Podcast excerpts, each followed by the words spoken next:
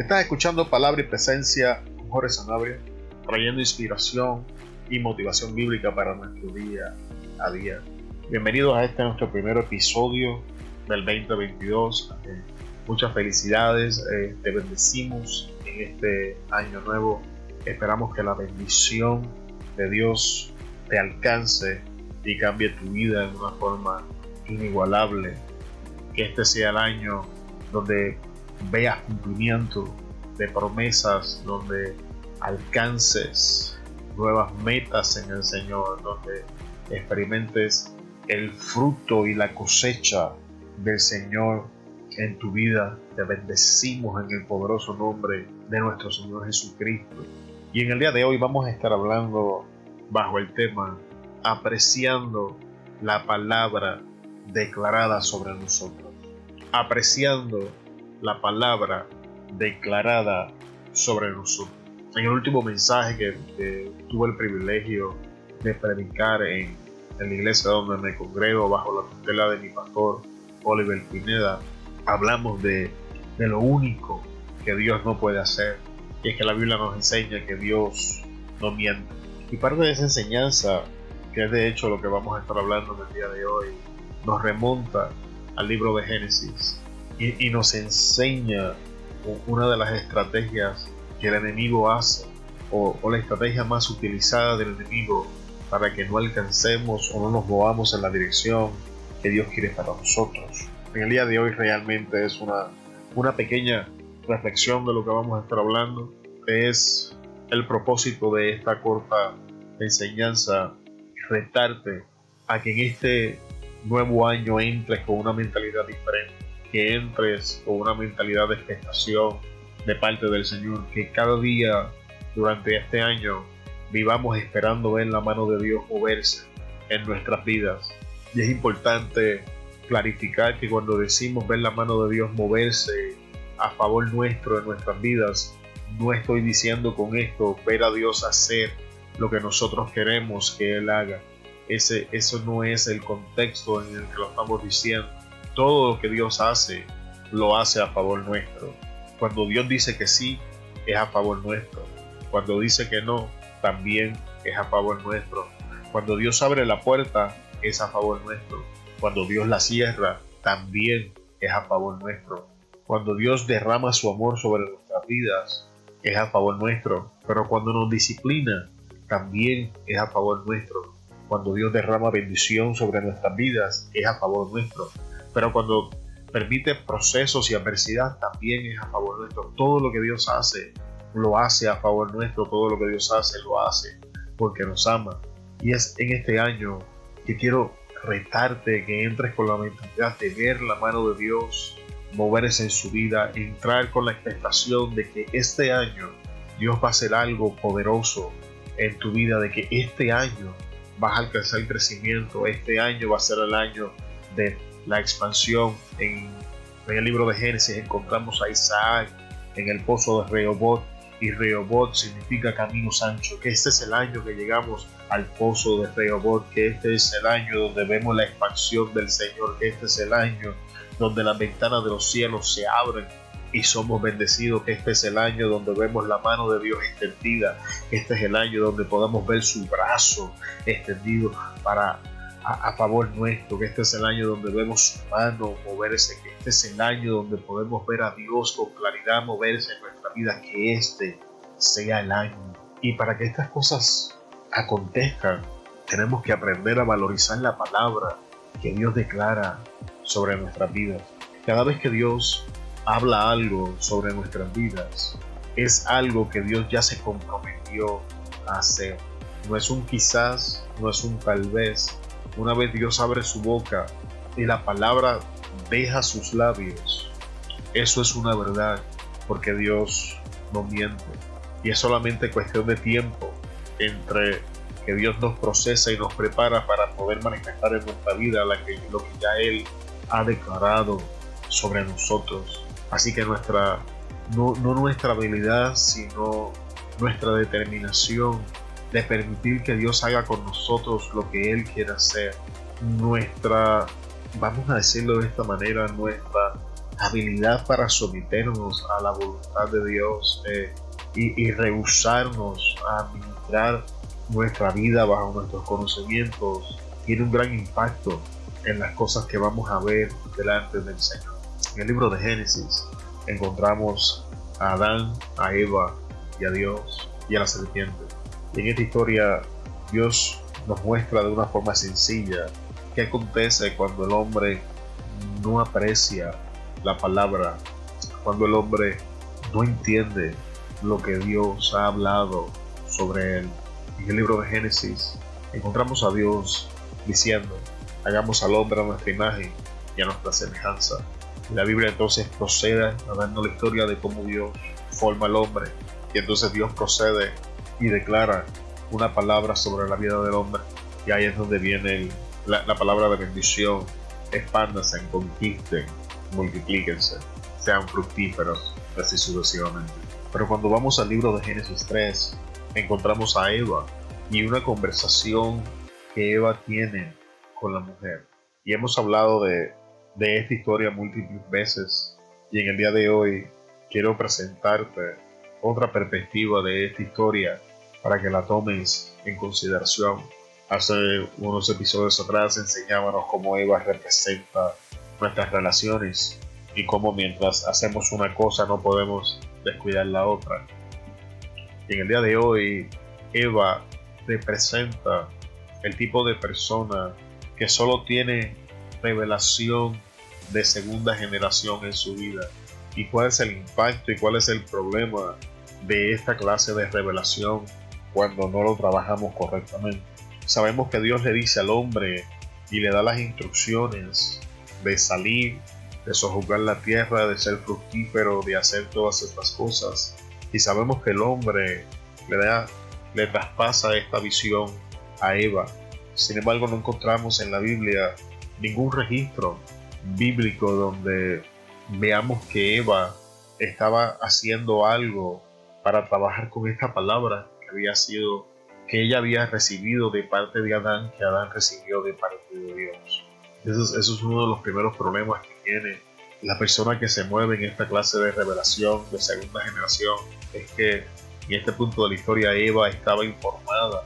Eva no podía ver, no podía visualizar la importancia de la palabra que había recibido y la razón por la que Eva no podía valorizar la palabra que había recibido es que el momento de adversidad no había llegado, el momento de oposición no había hecho presente, así que no había diferencia ninguna entre la primera y la segunda revelación en este, sin, la manifestación de oposición, sin la manifestación de la tentación, sin resistencia, ambas personas, tanto primera generación y segunda generación, se ven igual. Eh, Jesús, Jesús nos habla de esto en el Nuevo Testamento y dice que dos hombres, dos hombres totalmente diferentes, comenzaron a edificar su casa. Y uno edificó su casa sobre la roca y el otro edificó su casa sobre la arena. Y aquí vamos a comenzar a profundizar la historia para que puedas ver lo que quiero decir. El primer hombre tiene que haber tardado mucho más tiempo creando los fundamentos de la casa. Tiene que haber tomado, tomándose su tiempo en, preparar la roca para entonces sembrar los fundamentos en donde iba a edificar la casa en, en, la roca y eso tomaba tiempo. Y ahora cuando vamos al libro de Génesis, vemos a un Adán que está haciendo lo que Dios le dice que tiene que hacer la persona que se mueve en revelación de primera generación se caracteriza por ser personas activas en el reino, por ser personas que están trabajando en el reino, por ser personas que están sirviendo, ser personas que están haciendo algo, ser personas que muchas veces en, periodos de su vida aparentemente nada está aconteciendo. Sin embargo, esos son los momentos donde estamos haciendo los fundamentos para lo que se va a edificar. Ahora veamos por un momento la, persona que edificó sobre la arena. El proceso de edificación tiene que haber sido mucho más rápido. Eh, esta persona no tuvo que pasar el trabajo de crear sus, su fundamento en la roca. No, no, no, tuvo que buscar estrategias de cómo iba a, crear el muñeco de la casa en una, en una, superficie sólida, sino que con simples herramientas en, en la arena pudo hacer estos fundamentos. Y, y, nota que no estoy diciendo que no hizo fundamentos, no estoy diciendo que esta persona que edificó sobre la arena sencillamente comenzó a edificar sin fundamento ninguno. No creo que esto sea de esa manera. Sin embargo, la arena en sí misma es, es una superficie blanda. La naturaleza nos enseña que la arena constantemente eh, eh, está cambiando, que, que la arena en, en, sí misma se amolda a las circunstancias a las que es expuesta. Y ahora tenemos una Eva que está sentada alrededor del, del fruto del, del que no podían. Y en apariencia, ambas casas se veían igual. Una vez el, el, producto había sido terminado, la apariencia decía que ambas casas estaban bien hechas. Ambas casas servían a su propósito. Personas venían y las habitaban. Y en el huerto del Edén podemos ver lo mismo. Podemos ver que en apariencia ambas personas están ejerciendo su función. Y ambas personas están haciendo lo que tienen que hacer. Sin embargo, la Biblia me enseña en la parábola que no es hasta que llega la tormenta, no es hasta que llegan las aguas, no es hasta que llegan los vientos, que todo entonces queda expuesto ante la luz. Y es entonces y solo entonces donde podemos ver la diferencia en estas dos clases de personas. Y quiero cambiar tu perspectiva en este día de, de la adversidad, de los procesos, de las dificultades de la vida. Porque aunque en estas dos historias tenemos dos personas independientes ejerciendo estas funciones. Tenemos a Adán, tenemos a Eva, tenemos el, hombre que construye en la roca y el hombre que construye en la arena, haciendo, haciendo estas cosas de forma independiente, que es una forma de mirarla como dos personas independientes. Sin embargo, quiero someter a tu consideración que hay otra forma de ver esta historia, y es que podemos ver esta historia como las áreas de nuestra vida, áreas totalmente independientes, pero que forman parte de una sola persona y cómo en algunas áreas edificamos sobre la roca y cómo en otras edificamos sobre la arena, como en algunas áreas nos movemos en, revelación de primera generación y como en otras nos movemos en revelación de segunda generación. Te expliqué al principio que Adán recibe sus instrucciones directas de Dios y Eva las recibe y Adán. Y es en la adversidad, es, en el momento difícil donde se sabe qué clase de revelación estamos usando. Y es por estas razones que Dios permite los vientos, es por estas razones que Dios permite las tormentas, es por estas razones por las que Dios permite las aguas, para continuar el proceso de edificación en nuestras vidas de una forma correcta, para que hagamos una transición en nuestras vidas, de construir sobre una arena que está constantemente cambiando y comenzar a edificar en una roca que es estable, que es sólida. Y si todavía no entiendes el simbolismo de la roca y la arena, la roca habla de Cristo, de la veracidad de la palabra, mientras la arena habla de la inconsistencia de la verdad del mundo. Es por esto que en el mundo lo que era verdad y lo que era cierto ayer no es verdadero hoy porque la verdad del mundo constantemente está cambiando conforme a sus circunstancias cambien y no podemos edificar en un mundo siempre cambiante, no podemos edificar y esperar algo permanente en un mundo con una verdad que no es consistente, en una verdad que cambia según las circunstancias, en un mundo que continúa diciendo que la verdad no es absoluta, esto es una mentira. Tenemos que aprender a edificar sobre la roca, que es la verdad absoluta de la palabra bíblica, que es la verdad de Jesucristo, es la veracidad de que lo que Él hizo es suficiente para nosotros, es comenzar a edificar y a creer que Él ya pagó el precio y que nosotros nos beneficiamos de lo que Él ya hizo. Y si no comenzamos a valorizar esta palabra que nos ha sido entregada, el enemigo va a venir a reparla, el enemigo va a venir a cuestionarla, el enemigo va a venir a intentar derrobarla para que no alcancemos el cumplimiento. Y es mi deseo, amado hermano, hermana, amigo y amiga que me escuchas en el día de hoy, que no sea tu palabra robada, sino que la veas cumplida en tu vida. Valorízala, porque el enemigo está buscando cómo robar de la palabra, haciendo uso de cuestionamientos. Cuando volvemos al libro de Génesis nos damos cuenta de que la falta de entendimiento de parte de Eva, de que el no trabajar, el, el no trabajar la revelación que había recibido, la ponía en una posición de vulnerabilidad ante los ataques del enemigo. Pues muchas veces recibimos la palabra pero no la trabajamos.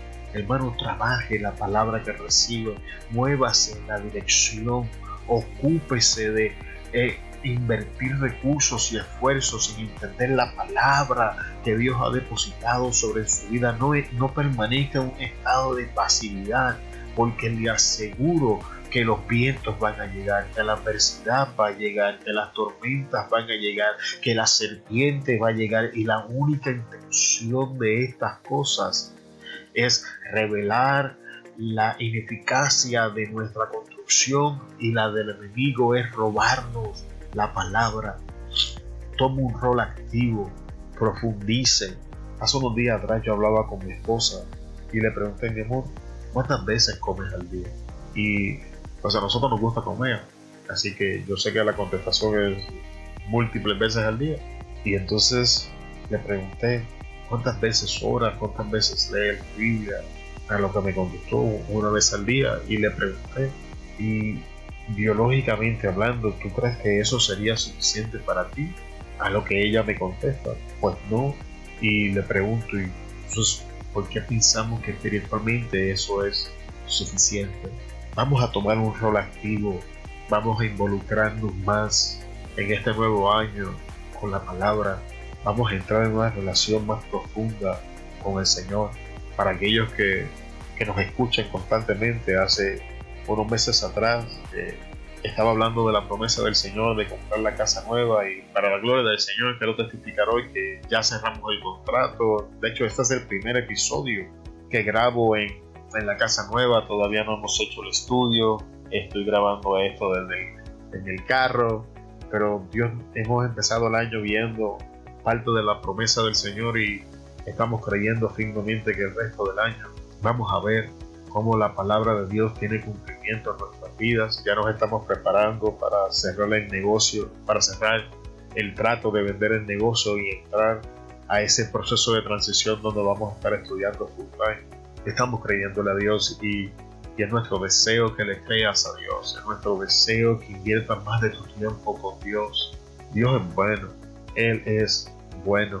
Con toda honestidad me ha hecho bien, Él, me ha hecho bien, no me ha hecho mal. Todo lo que ha permitido ha, ha sido para revelar áreas de debilidad en mi vida, para que yo pueda regresar a sus pies y pedir ayuda. No seamos confundidos por la serpiente. Lo que Dios dijo, eso es la verdad imitemos a Cristo.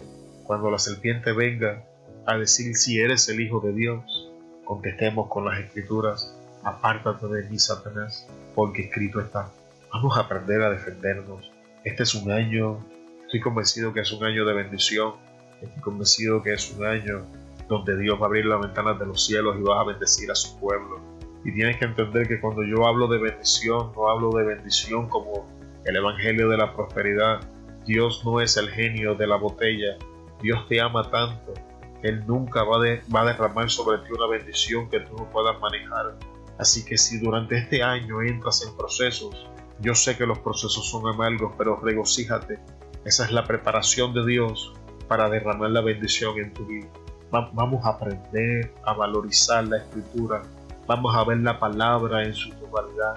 Hablaba con mi pastor de cómo la gente se enfoca tanto con las finanzas, pero entonces nunca le preguntan a Dios dónde van a invertir las finanzas que Él les acaba de entregar.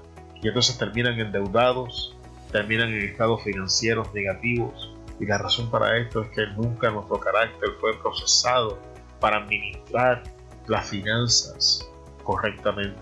Todo lo que Dios hace es bueno. Su palabra de amor, la palabra de salvación, la palabra de disciplina, aún el permitir el proceso, todas las cosas obran para nuestro bien, amado hermano. Valoriza la palabra que estás cargando. Yo no sé qué palabra cargas. Si cargas una palabra de sanidad, valorízala. Si cargas una palabra donde Dios te promete un ministerio, valorízala. Si cargas una palabra de restauración matrimonial, valorízala. Si cargas una palabra donde Dios te ha prometido que va a salvar a ese familiar inconverso, valorízala. Has recibido, has recibido una palabra de liberación, valorízala. Porque Dios no miente. No edifiques tu convicción por lo que están viendo tus ojos. Este hermano que habla contigo estuvo 13 años en la drogadicción. Y la gente que me veía y aún yo mismo pensaba que moría de esa forma. Sin embargo, aquí estoy. Dios me ha bendecido. Dios me ha bendecido grandemente porque Dios no miente. Y estoy aprendiendo a valorizar la palabra que Él ha derramado sobre mi vida. Te damos muchas gracias, hermano por estar con nosotros en este primer episodio, donde realmente la intención era una corta exhortación para iniciar el año correctamente. Valoriza la palabra que Dios te ha dado. Toma un rol activo. Comienza a trabajar en esa palabra. Muévete en la dirección correcta.